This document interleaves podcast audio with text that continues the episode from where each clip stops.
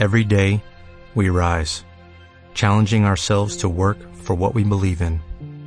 At U.S. Border Patrol, protecting our borders is more than a job. It's a calling. Agents answer the call, working together to keep our country and communities safe. If you're ready for a new mission, join U.S. Border Patrol and go beyond. Learn more at cbp.gov/careers. Son las 10 de la mañana y a las 10 de la mañana lo único que México escucha es Muy buenos días, cuentavientes. Bienvenidos a estos W Radio. Son las 10 4 de la mañana. ¿Cómo va la vida en este preciosísimo? ¿Cómo amanecieron? Bienvenidos a W Radio. Buongiorno, cuentavientes. Préndete. 96.9 96.9 FM. W Radio. Préndete. 96.9 Con Marta de Baile. 96.9 FM. Solo por W Radio.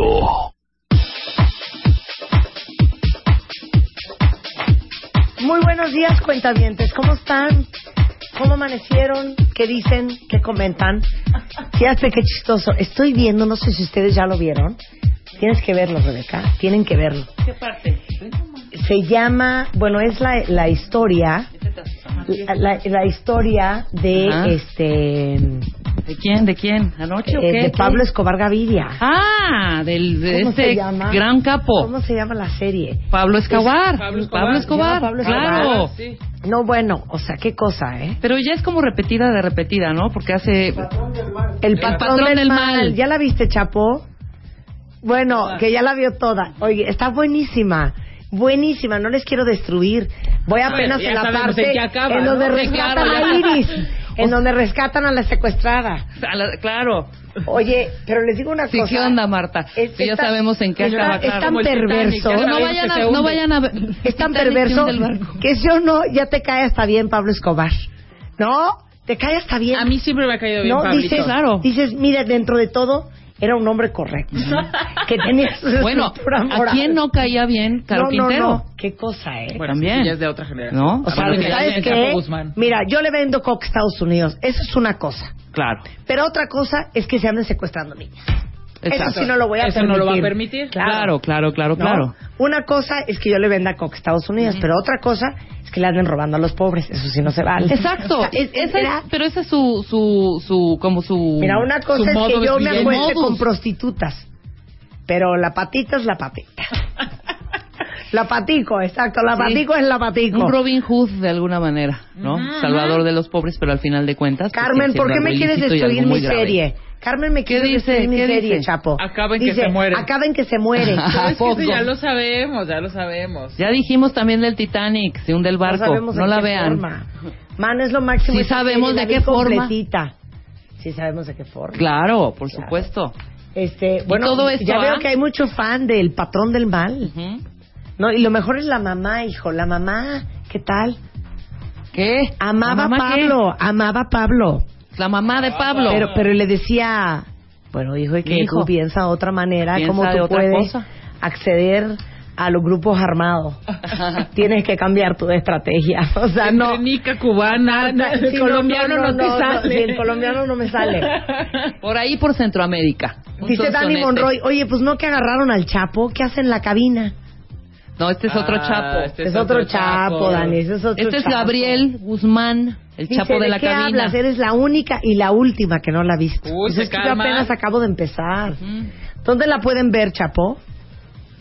Pues no, la pueden... No está en Dice el Netflix. Chapo que la compró pirata. Pero está en Netflix, Creo ¿no? que está en Netflix. Sí. oigan. Yo la Tú la estoy viendo en estás una viendo- cosa que se llama Roku. Está en- seguro está en Netflix, segurísimo. Estará en... en- en- Oye, pero muy bien, muy bien la serie, ¿eh? Estoy muy, muy, ¿Y qué muy tal? El animada. actor se parece muchísimo a Pablo Escobar, muchísimo. Y hay una página que vi ayer que te enseña quién era el verdadero y quién es el actor, para que veas la caracterización. Y una Ajá. cosa... Y cómo se vuelan al hermano, de veras qué feo. Bueno, pues estoy clavadísima. ¿Cómo les fue en la lagunilla? Pregunta Samantha. Bien, muy bien. Compró Marta harta cosa. Pero gracias a mí y a Gastón, más a mí, ¿eh? Porque Gastón No, se más a. Gastón que Río. No, Más a mí porque Gastón luego se quedaba callado en, en la, en la rebatinga, ¿no? El de, ya es el último precio, ya es el último precio. Y Gastón, sí. Le doy los 300 pesos. Yo, no, 250, 250, ándele. No, es que no sale. 200, bueno, órale, lléveselo. Yo te fui bajando que de a 20, que de a 50, que de a 30. Hija, Mira, ahorraste Carmen un dice dineral, que ¿eh? quiere saber qué compramos ayer. Les digo a qué fuimos a la lagunilla. Ajá. Van a carcajear. Bueno, de hecho íbamos a ir a la lagunilla desde hace como siete domingos.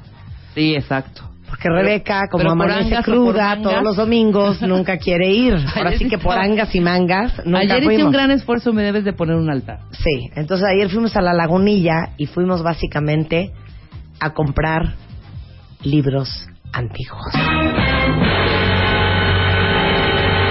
Una cosa, es una Maravilla. joya la lagunilla. Una. Pero ¿por qué todo el mundo estaba muy agobiado de que anduviéramos en la lagunilla ayer? Exacto, una serie de Sí, la, la parte que fuimos es donde están todas las antigüedades que están sobre reforma. Exacto. Y si nos metimos un poquito a la partecita donde están los picaportes, donde están los telescopios, donde no, hija, los juguetes, o sea, to- todo- toda tu Los infancia, muebles. los Los muebles, yo quiero ir a ver los muebles. espejos, las lámparas, todo.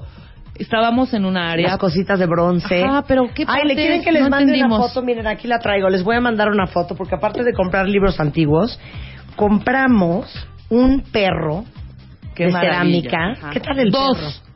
El grande y Ay, el no, chiquillo. lo tienes. ¿No lo tienes? Que te lo mande Juan. Sí, dile a Juan que me lo mande, ¿no? Que si me manda el perro, que tomé una foto en su Compró celular. dos perros divinos de Claro. cerámica padrísimos. Unos perros, hay cosas bien bonitas Bien en la bonitas. lagunilla y a muy buenos precios. Y a muy buenos precios. Oigan, y increíble, aunque usted no lo crea. Yo iba, si vieron la foto que tuiteamos ayer, o sea, pants, lente oscuro, Gorra, gorra de béisbol, tenis. tenis, así de repente de, mira, va Marta de baile. Mira, Marta de baile. Ella es Marta de baile. O sea, me explican cómo me reconocí. Cola de caballo, este, nos regaló una señora muy adorada de la lagunilla, Ajá. cuentaviente de este programa, unos aretes de celulosa. ¿Celuloide o celulosa? Celulosa, ¿no? De celulosa. Bueno, antes de plástico nos dijo. Sí, Eran unas antes cosas era, era el plástico de antes. Claro, el plástico de celulosa, antes. adorada. Luego estábamos ahí comprando el perro y se volteó un señor y nos dijo, ándele, se lo voy a dar a 1200 nada más porque somos cuentavientes. Exactamente. Ándale, nos Sí. cayó el chahuizle. Para los que no vivimos en México, que es la lagunilla, dice Doris Leal. Explícale. A ver, la lagunilla es un mercado La lagunilla es un... Bueno, ok. empieza. muy grande pero básicamente es un tianguis en donde encuentra uno diferentes tipos de cosas. Por ejemplo, ropa, pieles vintage, este, cosas de bronce, un telescopio, un tocadiscos de los 60, una lamparita Tiffany de los 20, este, un perrito de cerámica, unos libros antiguos. Ajá. Entonces, venden de todo. Y los domingos, ¿solo los domingos o los sábados también? No, no, creo que nada más los domingos. Porque hay negocios. O sea, hay negocios de... Claro, hay negocios bien, pero se ponen puestitos en la calle Exactamente. con gente, anticuarios que se dedican a, ya saben, que se murió la señora. Entonces llegan ellos a la casa de la señora, pues compran en lote todo y entonces pues llegan y te, te revenden a ti pues la vajilla de los 40. así. Pero hay cosas desde... Puta. O sea, Uta. viejísimas, Uta. antiquísimas. Increíble, O sea, increíble. Los libros, ¿me entiendes? Libros, ediciones de 1700, 1800, muchas, muchas cosas del porfiriato, todo, casi todo. Hay escritos de don Porfirio, fotos de don Porfirio, cartas de don Discos de Porfirio. vinil de los 40. Eh, pues un, un, es como un tianguis histórico, ¿no? Yo reviví mis- mi, mi infancia porque te encuentras los Viewmasters, las muñequitas estas de plastiquito que eran planas, planas, planas, planas, el Twister, o sea, avalanchas de, uff, los triciclos Apache de los primeritos, o sea, de juguetes está increíble. Y ya la parte de los muebles también que te mueres, igual, por épocas. ¿Qué tal los muebles de los setentas? Las lámparas. Una co- la cosa eh, la cosa hippie. No, La época- divinas, cosas No, increíbles. O sea, pueden, pueden encontrar Yo me compré unos libros antiguos con unos forros. Ven acá, Bernardo Barranco. Vamos a ver si Bernardo Barranco, él ha ido a la lagunilla. Pero mis libros fueron libros antiguos, ya saben, con pasta de, de piel, este, ya avejentado, espectaculares, de a 150 y de a 100 y de a 200. Ándale. Y ya así un- una edición de muerte que eran 20 libros, eran, este, ¿qué? 1.200 pesos. Más o menos. Más o 1.200 menos. pesos. ¿Usted ha ido a la lagunilla? Gracias a mi labor de negociación. Bernardo, buenos días. Buenos días. Buenos días, Bernardo Barranco, un gran eh, teólogo, estudioso de la religión católica, un hombre, un hombre sacro, un hombre, un hombre muy querido, muy querido por, Está increíble. por el católico y por el ateo. Y el Totalmente. apostólico también, y el Totalmente. apostólico también. Bienvenido. Silencio, que ahí te va mi bendición. A ver, nada más cuéntame, por favor. Bueno, la lagunilla, bueno, es, es un lugar tradicional para la compra de libros usados. Y algún- en algunos casos se compra hasta por kilo. sí, o por Sí. metro. Sí, sí, sí, sí. Una joya. Pero- ¿Sí has ido a la lagunilla? Bueno, claro, por supuesto. ¿A comprar qué? Ahora co- dime, a comprar una sotana que yo andaba buscando de los 30. No, no, no, no, no. ¿Qué? No, pues eh, he ido a curiosear porque hay que hay que meterse, hay que imbuirse en la Sí, lagunilla, hay claro. que ver los detalles, cosas muy antiguas, eh, cosas inesperadas. Yo creo que la lagunilla es como un bazar de sorpresas, ¿no? Un bazar de alegrías, diría Sí. yo. Un mosaico, un mosaico de, de, de, pues de guiños. De guiños. De guiños. Diría la Miss Argentina. De guiños al De, pasado. de guiños al pasado. Ya, ya apareció mi perro. Ay, van a ver qué bonito el perro. Mira qué bonito el perro que me compré. Míralo. Anda, mira. Pero a ver, ¿no, no está mejor la otra foto? Ahorita mejor. les tuiteo la foto de mi... Esa. Vean qué tal? bonito el ¿Ya? perrito que me compré. Wow. Y no me costó barato, ¿eh?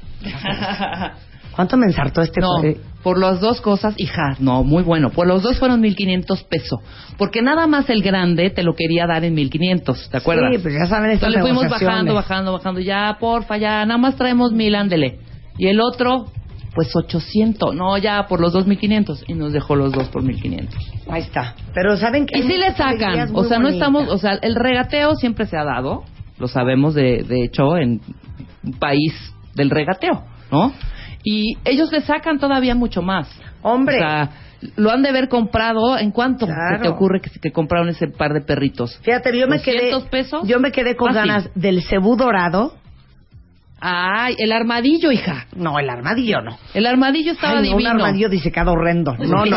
¿Sabes Con cuánto el costaba ese- dorado. El armadillo costaba ocho mil y pico de pesos. No manches. Sí.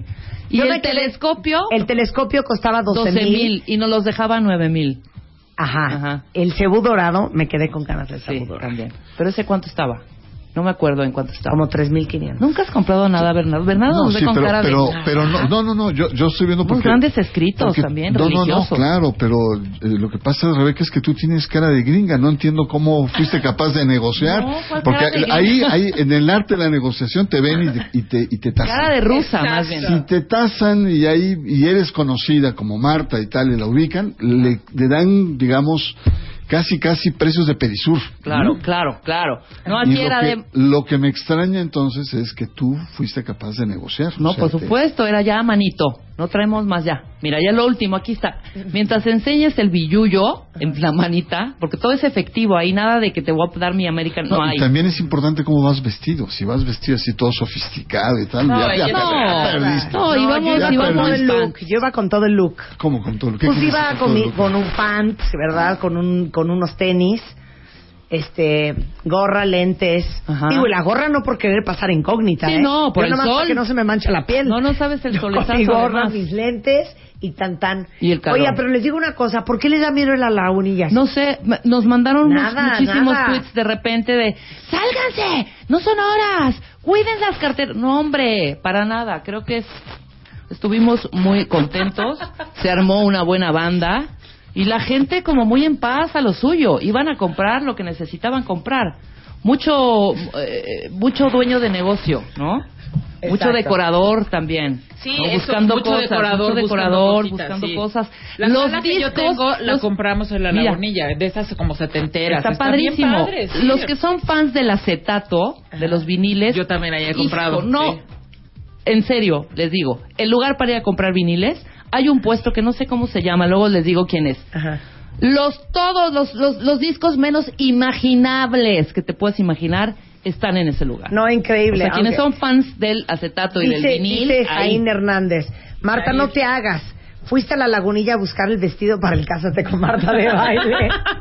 Oigan, Oye, también nunca nos metimos cosas a la parte de la ropa. No, jamás nos metimos, porque ya era tarde además, ya teníamos hambre además, y también, o sea, esa es otra parte, y también mucho de, del tianguis.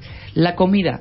¿Qué tal los No, bueno, que nos nos, comimos tlacoyos también, Delicioso. claro. Comes Pero delicioso. es, es una forma que, que te acerca a lo que era el comercio en México antiguo. Ah, claro, claro. Que es la negociación, El trueque. el trueque, es el, el color, la Más gente. que nada en el México prehispánico. No, No, no, bueno, pues.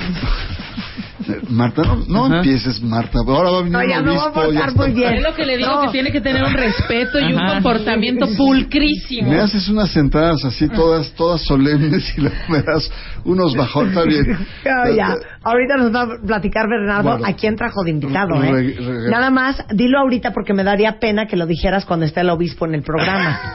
Pero pregunta a Lislo, oye, ¿y no compraron una michelada? ¡Sí! Spider-Man y yo. cheleando Con- a con media Juan, lagunilla. Esta es la gracia de la lagunilla, ir cheleando. Eso, y les voy a decir que otra cosa cuando vayan a la lagunilla. El jugo de piña. No Mm. manches. Es el, o sea, el jugo de piña y las micheladas es lo mejor de la lagunilla. Tepache también. Bueno, también Tepache, ya no fuimos a ese puesto. Mira. Germán dice, de haber sabido yo andaba ayer por ahí, hubiera invitado a Rebeca a curarse la cruda. Nos tuitearon, habían cuentamientos que me decían, Rebe, ¿dónde andas? Pero ya, ya estábamos, ya estábamos en reforma cuando me tuitearon. Exacto, es que eh, cuando uno dice la lagunilla, todo el mundo se imagina el centro de la lagunilla, dice Gavesán. Ahí sí es súper peligroso. Pero esta es la parte de los puestos que se ponen casi sobre reforma. Exactamente, es la parte de las antigüedades, es el mercado de las antigüedades. Dice, ¿a poco trajo a la pa? Al Papa. Ah, Bernardo. ah. A ver, di a quién invitaste hoy. Pues a don Raúl Vera. Es el obispo de Saltillo. Es uno de los obispos más, eh, digamos, controvertidos, eh, más rebeldes, pero también más profundos y evangélicamente humanos. Porque ayer Marta se Así cuestionaba un poco que por qué eh, O sea, es un, teníamos es un claro, obispo ¿por qué muy traerlo? rebelde. Y yo creo que en primer lugar, porque jamás en la historia Marta ha entrevistado a un obispo. Nunca. Yo creo que esa es la, esa es una de las primeras. Que ya me dijo Bernardo tema. que le puedo preguntar lo que yo quiera. Eh, eh, sí, es, es un obispo muy abierto, muy mundano. eh, eh, pre- pregunta algún chiste. Es, es un excelente contador de chistes. Claro. Es una persona muy muy jovial. Ajá. ¿no? Y muy ya- y, y además ya llegó. Ah, ya bueno, llegó. daremos. Ahorita lo vamos a hacer. Llama a Marta de Baile. Llama a Marta de Baile. Llama a Marta de Baile. Llama a Marta de Baile. Llama a Marta de. Llama a Marta de. Llama a Marta de Baile. Llama a Marta de Baile. 5166-8900. Llama a Marta de Baile. Y 01800-718-1414. Llama a Marta de Baile.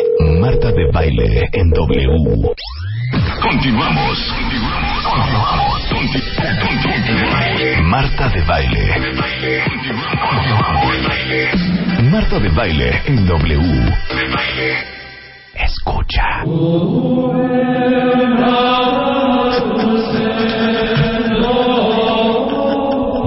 Señor obispo Raúl Vera, quisiera decirle que esta música es para usted, pero no, es para Bernardo Barranco. Estamos aquí con Bernardo Barranco, a quien yo sé que ustedes adoran, sociólogo, especialista en temas religiosos, un hombre sacro, un hombre de bien, un hombre correcto, un hombre que, aunque no de lleva fe? una sotana, es un hombre de fe. Claro. Es un hombre de fe. Y, y vamos a invertir los papeles. Bernardo Barranco va a ser el conductor de esta sección y yo voy a ser la co-conductora. Porque, pues, este tema es suyo, don Bernardo. El libro es suyo. Quisiera decir que es mío, pero no. Quien conversó con el obispo Raúl Vera es usted. Y pido un aplauso para un gran obispo. Hoy en el estudio, por primera vez, Vas a entrevistar a un obispo, Marta. un obispo, Raúl Vera, fraile dominico, obispo mexicano de la diócesis de Saltillo. Viene bajándose del avión, obispo. Ay, así es, Marta. Vengo bajándome del avión. Bueno, ahorita, ahorita vengo bajándome del carro que me trajo desde el aeropuerto. Y el libro es Conversaciones este, con Bernardo Barranco, el Evangelio Social del Obispo Raúl Vera. Y quiero que le digas a la audiencia por qué quisiste traer al obispo. Bueno, porque me parece que don Raúl es un personaje en la vida de la iglesia que merece ser conocido por el conjunto de la sociedad. Ya es muy conocido, es muy famoso, no necesita ni de mí ni del libro. Sí. Pero necesitaba de un instrumento eh, que se usa mucho, sobre todo en Europa, que son conversaciones como de fondo sobre ciertos temas.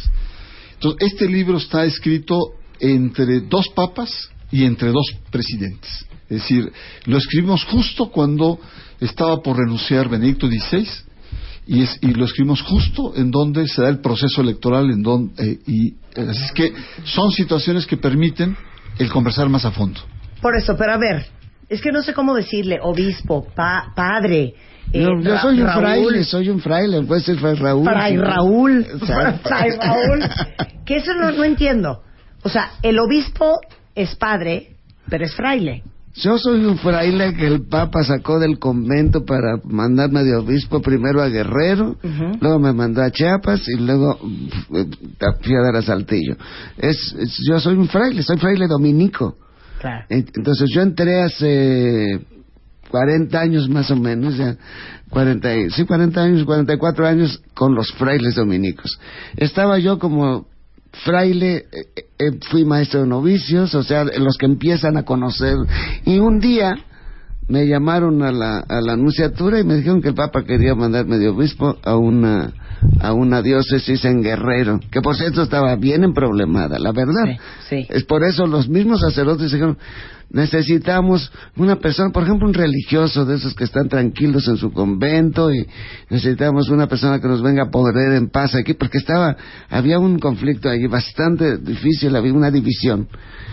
Eh, y bueno, me tocó, me tocó una experiencia así. Mi aprendizaje de obispo estuvo genial porque, porque además eh, me sirvió mucho que, que, que, el, el obispo anterior a mí, eh, pues eh, no tenía buen cartel porque, porque lo, porque había habido este conflicto y, y él entró en una confrontación muy fuerte con la, no solo con los sacerdotes. Entonces, cuando yo llegué, de veras, una, una de las parroquias más conflictivas me veían así, me vieron así. Yo iba con todo lo que se podía decir que era un obispo y me veían así de arriba para abajo. O se iba sea, con su sotana, con su gorrito, todo. No, lleva, llevaba el gorrito morado que tenemos. Pero eso me sirvió mucho. Eso me sirvió mucho. Yo mismo. Iba con todo el look. Yo luché. Iba con todo el todo look. el kit. Con todo el kit y el outfit. Entonces, a mí me sirvió mucho eso, porque yo traté de que no me vieran, que no me vieran en esa figura, porque no estaba buena la figura y no era, no estaba Claro, buena. claro. Entonces me decían, oiga, ¿cuándo puedo ver a su excelencia? Uy, para que vea mi excelencia está canijo, ¿eh? Así como estoy yo ahorita. ¿Cómo está su excelencia? Entonces traté eso me ayudó muchísimo, yo- ponerme tierra a tierra y pues estar... Claro, amigable, y estar, cercano. y estar, y con los padres, pues dije, yo aquí soy su hermano, ¿eh? Y aquí... y- entonces eso, ese comienzo fue magnífico para mí. Pero por eso es, es uno de los grandes eh, favoritos del Papa Francisco. Ahora. Pues no es que sea pero- favorito, pero- ni me conoce, hombre. Pero déjame decirte una cosa. Eh, después de Altamirano, Bernardo. después, después de Altamirano lo envían a Chiapas en plena guerra y, en- eh, y alzamiento zapatista. Y eh, mucha gente pensó que el obispo Vera, que era desconocido en ese momento, iba a ir a Chiapas a demoler el trabajo, a derroir el trabajo de Samuel Ruiz con los indígenas. Sí.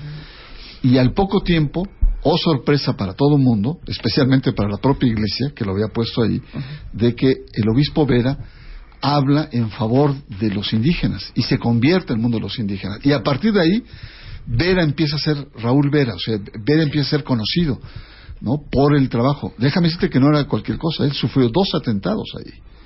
Eh, en Bueno, el- ahí- bueno, pues ahí teníamos, teníamos, bueno, fue los paramilitares, ahí había una, un proceso de paramilitarización para detener el, el, levantamiento zapatista y, la, y la, y la, digamos, la ideología, el principio de esa estrategia, que era una estrategia contrainsurgente llamada guerra de baja intensidad, era quítale el agua al pez para que se, para que se muera. Y nada más y nada menos que el agua del pez era la base social. Porque lo que querían era que los, los hermanos insurrectos no tuvieran ningún apoyo de nadie. Y nosotros, la iglesia, por supuesto que estábamos apoyando el camino de la resolución por la vía de la justicia. Los hermanos se habían levantado ahí porque te- legendariamente, digo, por siglos ellos han sido excluidos. Entonces, nosotros, el objetivo de los, de los, de los, del, de- el ejército era el que estaba creando esta, esta estrategia contrainsurgente. Entonces, los paramilitares, a mí, una vez quisieron quemar el carro, pues estaban quemando casas, habían quemado vivo a un maestro un día antes, el grupo paramilitar que se llamaban los Chinchulines. Esto en Bachajón, el 6 de mayo, no se me olvida, el 5 de mayo de, de 1996. Eh, yo llegué, porque no sabíamos nada de los jesuitas, había habido allí una, una, una, estaban quemando casas, el día anterior habían quemado vivo a un maestro en la plaza, lo habían, antes lo habían torturado, eh, yo esto lo, lo supe esa misma mañana y yo llegué, estaba la policía allá afuera, yo no sabía que eran que eran cuatachos, paramilitares, ejército, para- paramilitares y gobierno, paramilitares y, y- y- y- y eran eran cuates. Entonces yo pregunto a dos kilómetros que si podía, yo sabía que allá había violencia, y si me decía la policía, sí, pásele, pero eran dos camiones de policía que no hacían nada. Y empiezo a ver los, los, así, yo creo que había visto un, un- una película que no recuerdo, que de- desde niño había visto las columnas de, nu- de humo porque habían quemado un montón de, de casas y, personas en la Y yo me acordé de eso. Válgame, estaba, estaba el- los paramilitares estaban haciendo una una una valla de para que no entrara la gente y llegué yo en medio porque dije bueno como dijeron que podía pasar nada al- al- pues querían quemar la camioneta con todo y, y las dos personas que las tres personas que íbamos claro. sí íbamos ahí Sí, por eso pásele. Pero entonces, sí, pásele a ver. en- entonces, bueno, ese fue la primer, el primer encuentro. Gracias a Dios apareció un señor que se veía una persona equilibrada y todo. Por favor, le hace así, pum, pum, pum. Él, eh, manejaba otro fraile, manejaba la camioneta y arrancamos y nos fuimos, nos pasamos y ya salimos de ese embrollo. Y la segunda vez fue ataque directo con nosotros, don Samuel y yo, pasamos rapidísimo, pasamos rapidísimo en- porque sabíamos que ahí estaban ya los paramilitares, pero detrás de nosotros iban en convoy dos camionetas de, de- con, catequistas, pues, pues a los catequistas, gracias a Dios, gracias a Dios, uno le salvó una, una, una bisagra de la redila, le salvó la vida porque, porque allí dio, fue a dar la bala y al otro le, ro- le, le pegaron en el costado, no le interesaron, sí le atravesó la bala, pero no le interesó ningún órgano. Y otro, este, un brazo. Pero fue, allí sí nos dispararon a- al convoy. Nosotros acabábamos de pasar. Entonces, digo, los dos atentados, pues, Déjame decirte, eh, Marta, que a partir de entonces se convierte en una persona de defensa de derechos humanos. Entonces, eh, no solamente después fue indígena, porque después lo sacan de, de, de San Cristóbal, de las casas en Chiapas, y lo envían a Saltillo, lo más lejos Sí, posible, porque se había convertido en un obispo, digamos, incómodo en ese momento. Defiende mujeres, defiende homosexuales, defiende mineros, eh, defiende niños. Ahora sí que no tienes pelos en la lengua, Raúl. Sí, no, no tiene. No tienes pelos en la lengua. Pero y, último- última cuestión. Él ha sido nominado en octubre y eh, del 2012 y 2013 en la terna de, dere- de Premio Nobel de la Paz. O sea, no es cualquier no es cualquier personaje, sino es un, un emblema de defensa de derechos humanos. A ver, ahí te va, Raúl. Vamos a empezar con las preguntas incómodas. ¿Cuál es tu el mayor problema que tiene la Iglesia Católica? Porque ahorita que estabas hablando de yo quería ser un padre cercano cuando fui a Guerrero, yo decía, y siempre lo he dicho, ¿no? Yo, las pocas veces que he ido a misa, no entiendo nada, estoy aburridísima, me da sueño, de veras no sé de lo que me están hablando, no sé cuál parte es qué, y yo creo que eso ya nos pasa a muchos. Y la figura del padre, en vez de ser publirelacionistas de la Iglesia Católica, hacen todo lo contrario. Bueno, bueno, pues tú tocaste un, un- un tema global. Mira, y lo está diciendo el Papa, el Papa Francisco. el, el- yo creo que una dificultad muy grande y que nos la advierte Cristo desde el principio es haber confundido nuestro ministerio como una fuente, haber tomado nuestro ministerio como una fuente de poder, como una fuente de prestigio, como una fuente de, de, de, de, digamos, de provecho personal. Entonces, esto nos ha llevado a reducir el, el- el, digamos la acción de la iglesia casi casi a los templos y a las acciones pues que no que no dan conflicto como es la celebración de sacramentos entonces somos nosotros y, y se llama ese defectito se llama clericalismo es un concepto del sacerdote poderoso, del sacerdote que está por encima de todos, del que nosotros somos una casta. Si eso es una visión muy equivocada, muy equivocada, que nos ha llevado a, a- a empobrecer el trabajo pastoral de la iglesia, porque, porque una persona que quiere que es superior a los demás, pues quiere que los demás le sirvan y no, y no, no se pone al servicio de los demás, y mucho menos de las causas que en, en donde haya dificultad. ¿Y usted cree, es que le hablo de usted, le Y hablo luego de nos- bien. tuteo, Y no luego- tuteo. A ver, Y luego eso nos lleva a hacer carrerita también, o sea, yo no estoy sirviendo, me estoy sirviendo yo porque yo quiero que me pasen de una parroquia a otra. El Papa los llama este párrocos adúlteros que están en su propia parroquia ya están pensando en la, ya están pensando en la siguiente. Claro, ¿usted cree que sí es obsoleta la estructura de la Iglesia Católica? Bueno, obsoleta en sí no es, pero con estos criterios, si seguimos, si seguimos trabajando, por supuesto que la convertimos en obsoleta. No es, la Iglesia Católica no es obsoleta porque es una, una, una, un instrumento que Cristo dejó en la tierra y que a través de la historia ha tenido que renovarse, a través de la historia ha tenido que sacudirse todas estas cosas. Entonces, obsoletos son los managers. Tenemos, claro que sí, claro que nosotros convertimos, por ejemplo, dice, eh, eh, utilizamos un lenguaje así desconocido. Desde que estaba yo en la universidad contábamos un chiste de un padrecito que llegó de Roma y que decía, y que llegó y que y lo mandaron allí a donde estaban hablando, ahí por la Candelaria de los Patos, ahí por el rumbo que estaba, y que, y que el padrecito empezó, vio la iglesia que estaba pues derruida, que, que estaba toda agrietada, y empezó, mis queridos confeligreses, veo que este sagrado recinto tiene unas fisuras que ponen en peligro nuestras pobres existencias y tenemos que contratar a un ingeniero calculista que les voy a pasar el, el- al, al- al- sacristán con la charola para que den su generoso óvulo para este la para este este asunto que tenemos que enfrentar. Pues claro que no le dio ni un quinto y le dice al sacristán qué tacaños son no padre déjeme darle el, aviso yo dentro de ocho días y empezó el sacristán Mi- eh, eh, oh, eh, cuais, aquí el ruco del ropón dice que Caifás con la marmaja para reparar la iglesia del divino Chuy que se está cayendo. No, pues rápido dice, ese cuento ya lo hacíamos. Nosotros ya lo contábamos cuando era yo estudiante de la universidad allá, hace ya bastantes años, de ese lenguaje lejano, incomprensible.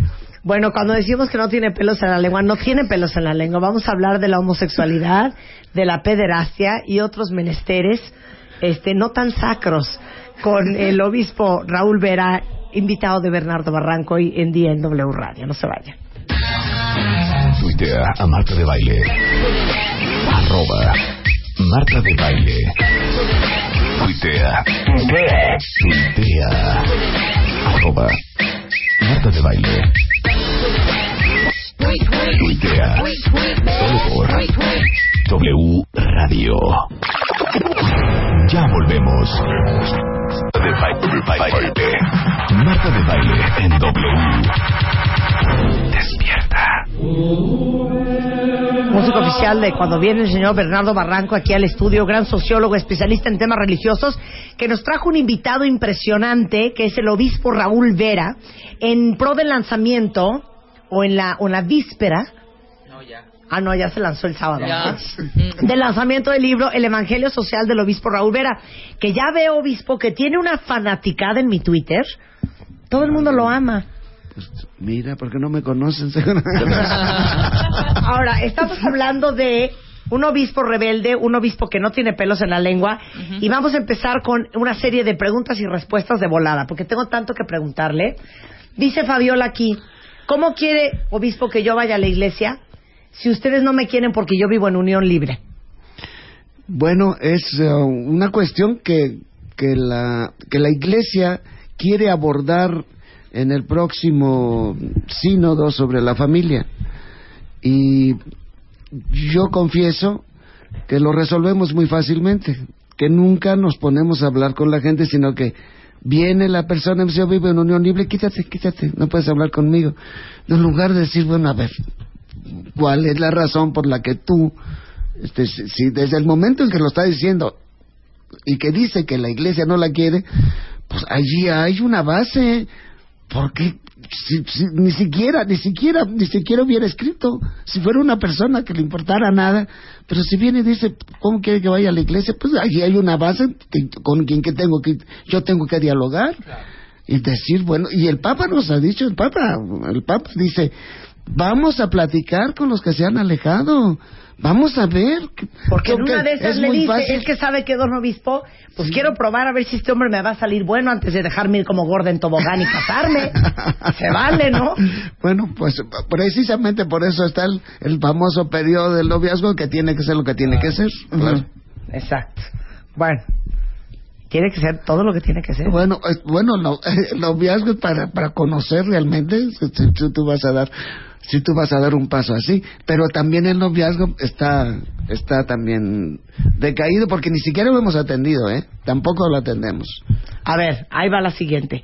Este es personal. Sí. Se lo tenía que preguntar. Dime. ¿En qué momento usted dijo, ¿sabes qué? Esta muchacha está bien bonita, pero no, yo me voy a entregar a Cristo. O sea, no entiendo.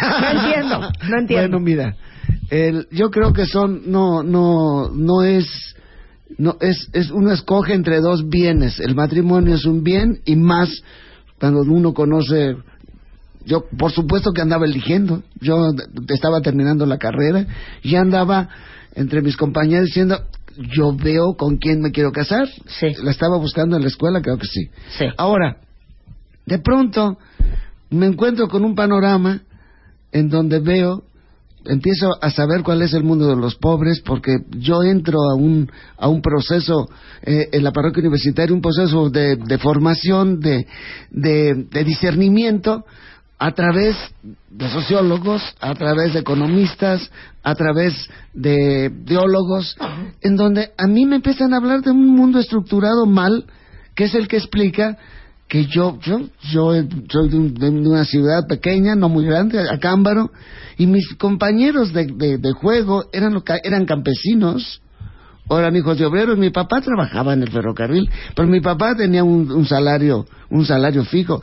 Es había gente que dependía de que la lluvia. Entonces eso eso que yo conocí desde niño cuando me explican esto obedece a una estructura y esta estructura tiene que cambiar. Wow. entonces yo, yo elijo un bien, un bien también, que es el trabajar porque la palabra de Dios ilumine el verdadero sentido de la vida humana y que dejemos de tener ese desbalance que veía yo ahí. Entonces, porque los dominicos eran los que tenía yo enfrente. Por eso, pero nunca se ha arrepentido. No, no me Ay, arrepentí porque debería están- de haber tenido mis porque- hijos, mis nietos, mi Porque, mujer, mira, doña doña Cuquita tan- Pero mira, tú te encuentras con que te tienes que dar a un montón de gente y que tienes que, que, que atender familias enteras. O sea, Jesús cuando nos pide es porque es la familia humana la que tenemos. Si te vas a quedar solamente en tu familia, este, no vas a tener tiempo. No yo lo entendí también, yo lo entendí. ¿Sí? Digo, voy- a hacer sufrir a mi mujer porque voy a tener que andar un montón de cosas. Yo quería, cu- cuando supe que tenía todo lo que podía hacer, dije, no es justo que yo tenga ya la mujer, porque yo tengo que estar en- en- atendiendo muchas otras Ahora sigue personas. debiéndome a mucha gente. Exactamente. Por eso dije, no elegí, le- elegí entre dos bienes. Y, y nunca, nunca me he desdecido de la belleza que, ti- que es el matrimonio y los hijos, ¿eh? Absolutamente, absolutamente. Es encantador.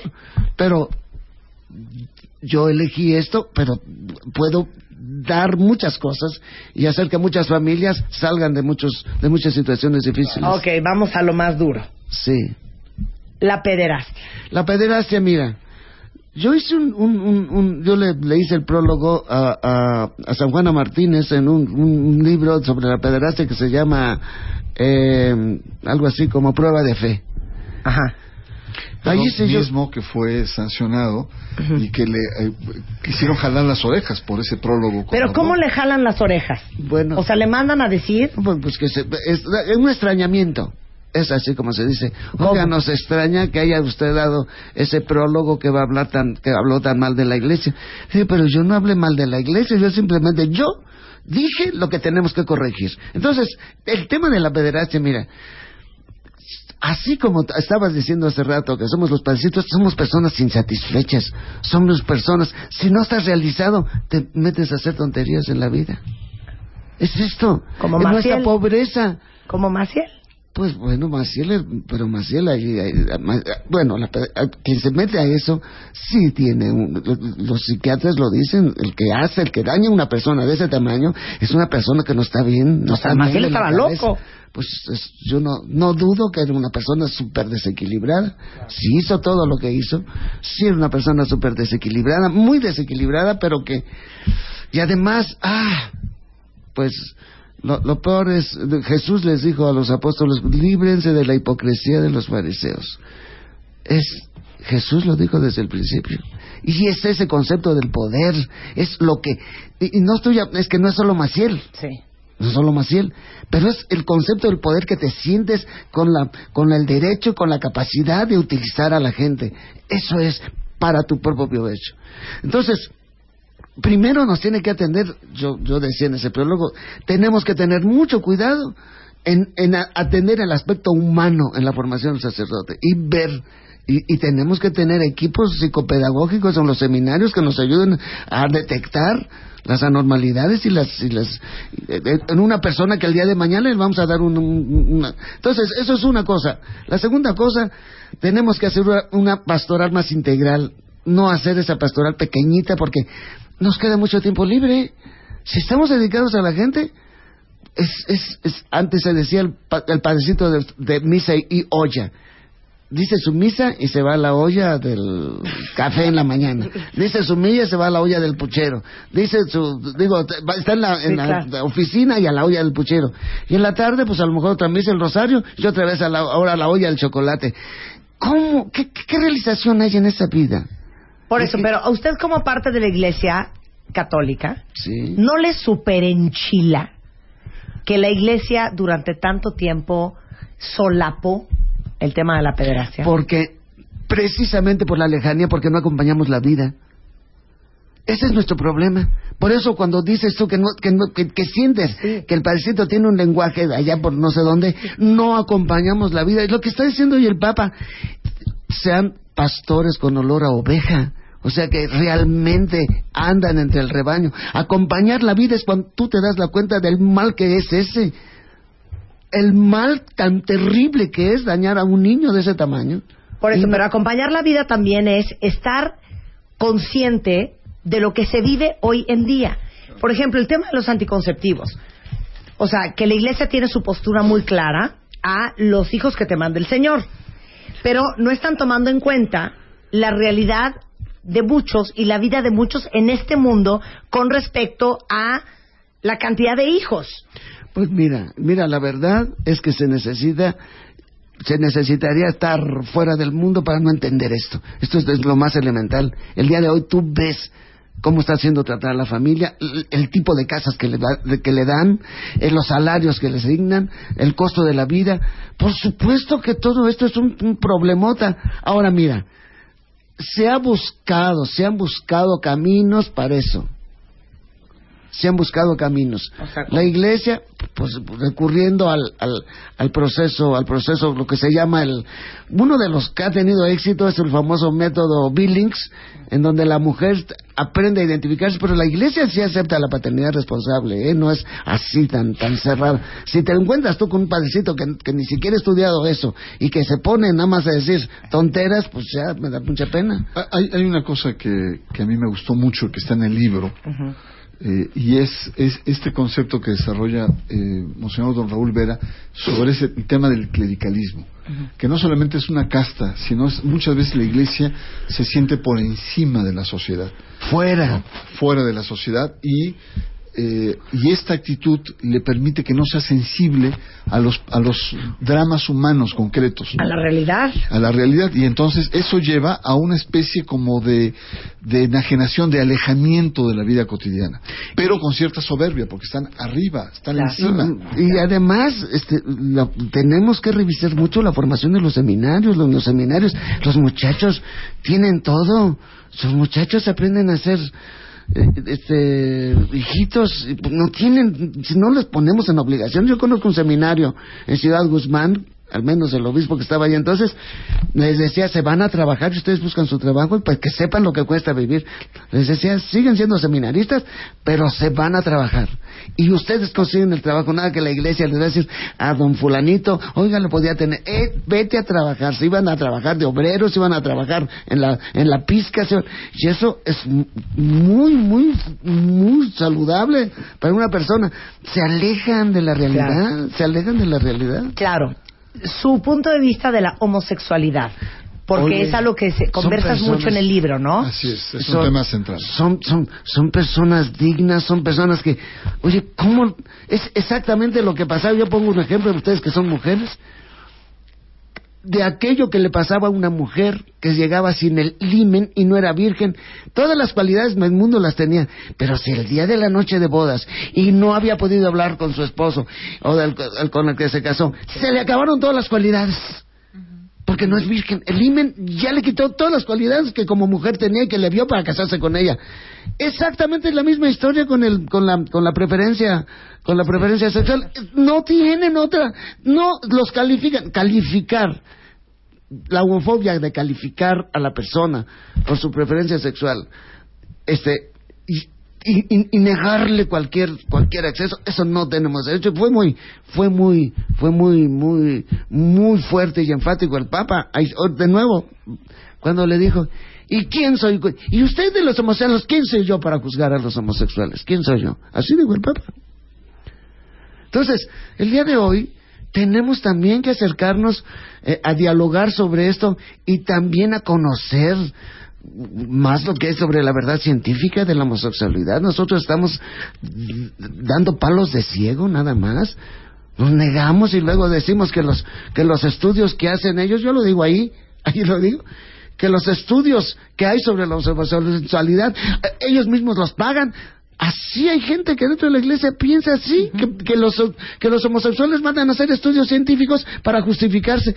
Es, eh, allí hay otro problema, un problema que también la iglesia tiene que, que atender, que es la homofobia. Eso es, es una enfermedad que la tenemos también los padrecitos. Luego, también las lecturas que hacemos de la Sagrada Escritura ¿eh? es otra cosa. Para poder condenar a los homosexuales, agarramos hasta la Sagrada Escritura y la sacamos de contexto. Ese es otro problema. Es otro, es un problema.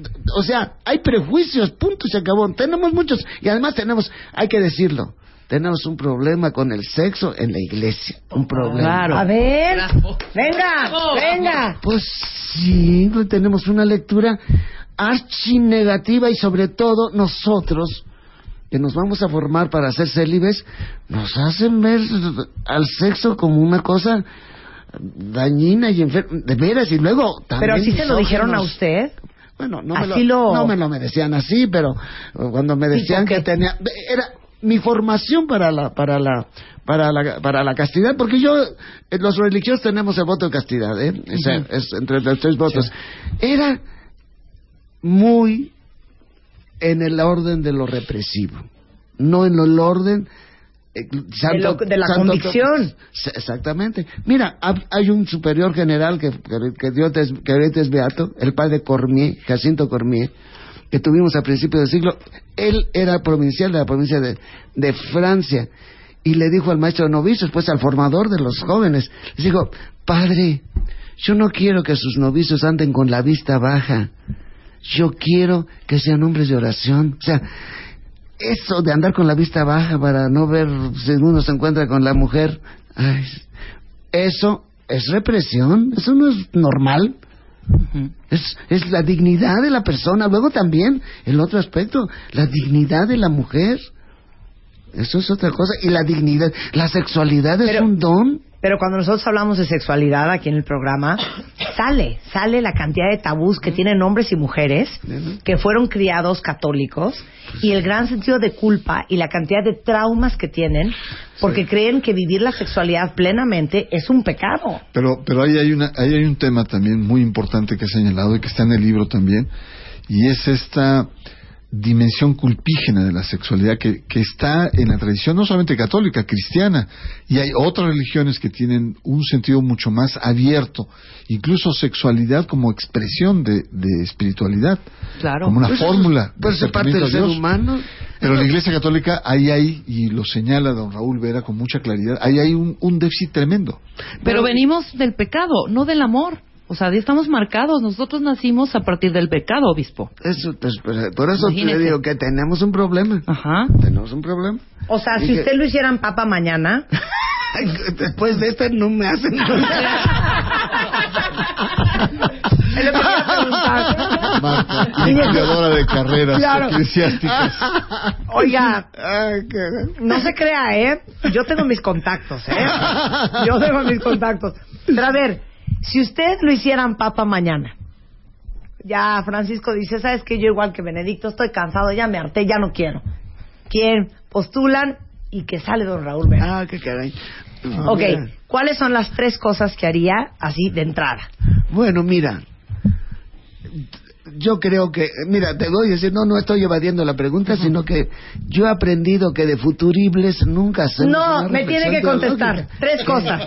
Bueno, Así, sus yo tres creo, prioridades, urgencias, emergencias. no, yo, yo- bueno, yo sí puedo decir ¿Sí? lo que yo quería del Papa, eso sí te lo puedo decir. Lo A que ver. yo quería que fuera el Papa cuando me dijeron cómo quiere al Papa. Yo tuve, tuve entre, los, los, los periodistas, los reporteros eh, sal- salieron ta, ta, ta, ta, por el mundo entero. ¿eh? Yo recibí de, de, de, de- fuera de México, recibí gente allá en la diócesis. Entonces, yo dije, tiene que ser una persona que, que ponga a la iglesia muy cerca del mundo, a dialogar con él, cercana, muy cercana al mundo. Check. Dos. Dos, tenemos que abandonar ya el lenguaje diplomático, en donde hacemos tantos esfuerzos para no quedar mal acá y no quedar mal allá. Y entonces la palabra de la iglesia, la palabra de los papas, que, que es muy buena, pero se queden envuelta en muchas cosas. Yo dije, quiero un papa que hable directo. Claro y contundente. Y, se- y, se- y- y la verdad, Ahí va. estoy feliz. Y la tercera cosa que yo dije, se tiene que recuperar el cariz profético de la iglesia. La iglesia no puede estar callada ya en este momento de la historia. La iglesia tiene que recuperar. Y ahora, yo, yo que, que, que, le propondría, vamos, pues yo lo veo más realistamente que, que, que- que yo pudiera, que yo pudiera proponer. Mira, la iglesia tiene que vivir profundamente el evangelio en Estados Unidos, en Inglaterra, en Francia. La iglesia tiene que unificar los criterios el día de hoy. Esta, esta situación tan asimétrica del mundo y que la iglesia en la parte del mundo que está... Vámonos, vámonos a... A ver, dame un ejemplo. Bueno, te doy un ejemplo. Yo trabajo con migrantes. La migración es efecto de una situación en donde las grandes multinacionales se vienen, multinacionales que vienen en países cristianos y que allí también tienen obispos. Y, tranquilamente están viniéndose a ganar mucho más dinero porque aquí nuestros gobiernos les dejan pagar una miseria. Y eso, y hay iglesia en Estados Unidos, y hay iglesia en México, y hay iglesia en Centroamérica. Y tenemos allí los criterios del Evangelio, tienen que ser los que priven en orden hacer de esta región, dar acceso al desarrollo, dar acceso al crecimiento, dar acceso a los derechos laborales en todas partes. La iglesia tiene que ser muy fuerte en todas partes. Ahorita la iglesia se hace rica y se hace silenciosa. Allí donde, donde, donde, desde donde vienen muchas cosas, a mí me dijeron en una, en una ciudad grande como Monterrey, en Monterrey. Yo fui a predicar a unos sacerdotes ejercicios a uno de las ciudades, de los bar, allá Guadalupe. Ahí está San Pedro Garza García. Y me dijeron los padres, señor obispo, aquí se predican dos evangelios. Un evangelio en Guadalupe y otro evangelio en San Pedro Garza García. Pues ya Raúl Vera para presidente, ¿no? Dejémonos de tonterías. ¿Qué papa ni qué papa? Oye, mira, Ahora verás por qué lo, por qué lo Sí. entrevisté. No, bueno. Entonces, es esto. ¿Cómo es posible que nosotros no seamos una iglesia profética en todas partes para que este mundo vuelva otra vez a ser de hermanos? Este mundo no eh, va como va porque hay un grupo en el mundo que está ahorcando a muchos. A ver, ya aprovechando. ¿Qué opina de nuestro presidente?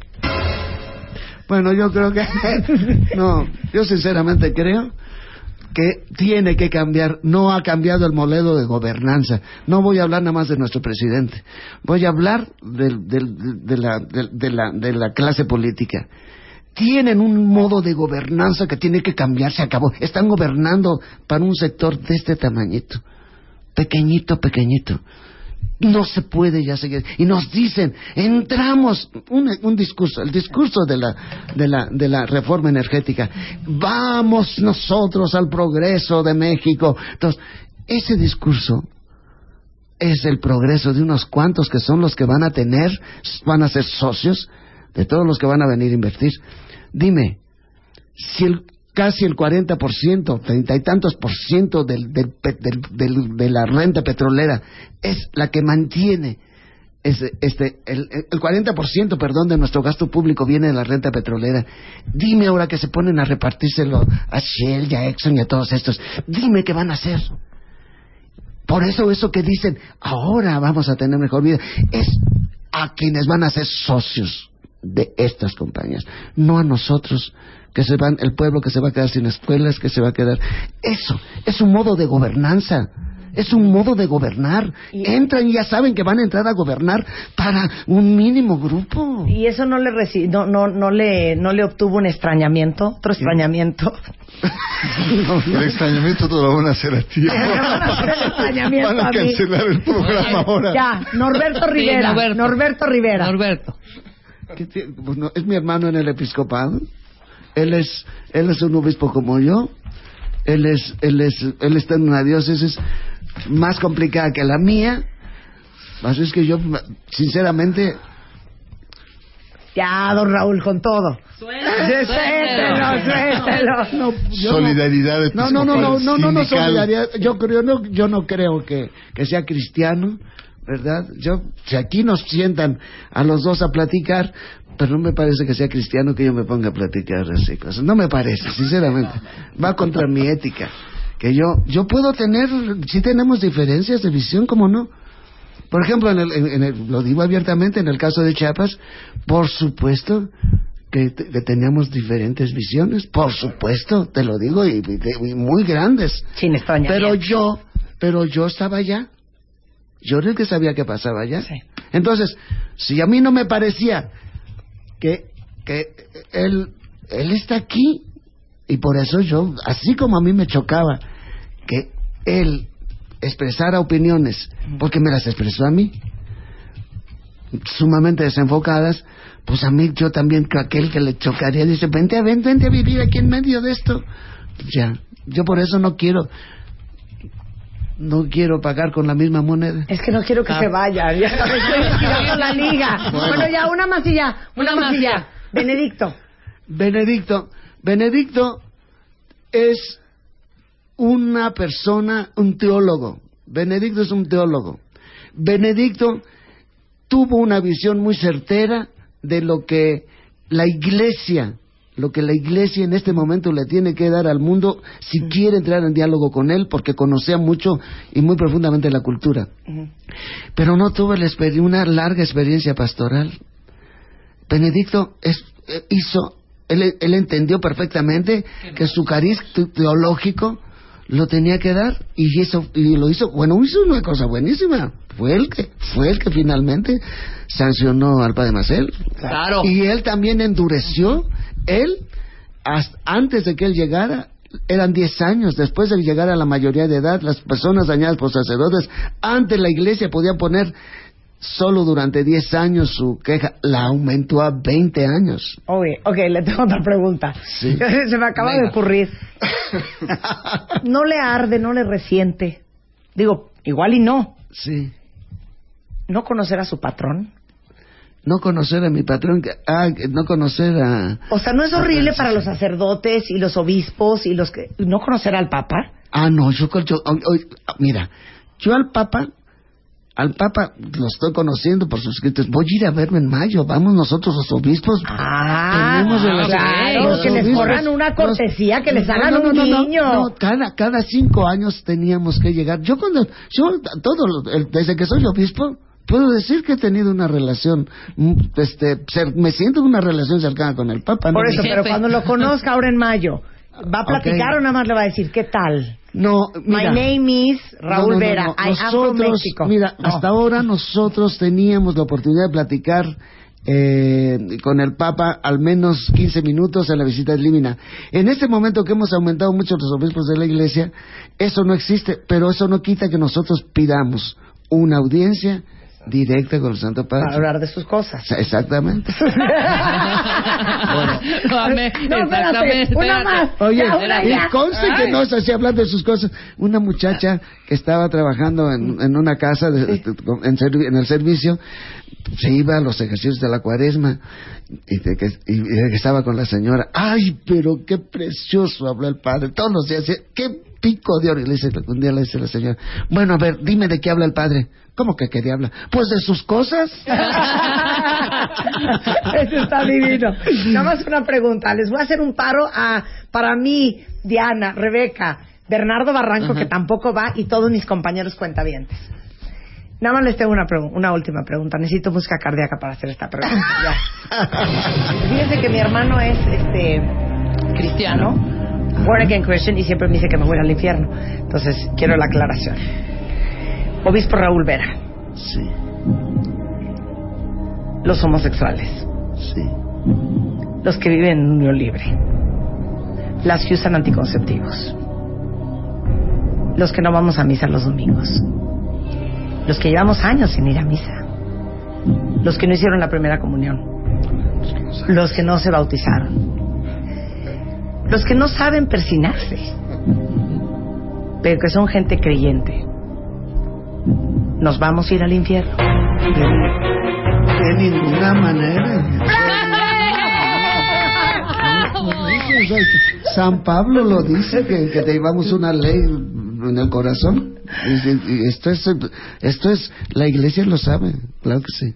Un aplauso. Ay, bravo. Un aplauso, bravo. Qué invitadazo. Podrán dormir tranquilas. ahora. Ya podemos dormir Bueno, yo, tranquilas. yo lo que quiero decir es que todas esas conversaciones, todos esos conceptos, ustedes lo pueden seguir por la lectura del libro. Está en todas las librerías ya en este momento y se llama El Evangelio Social del Obispo Raúl Vera.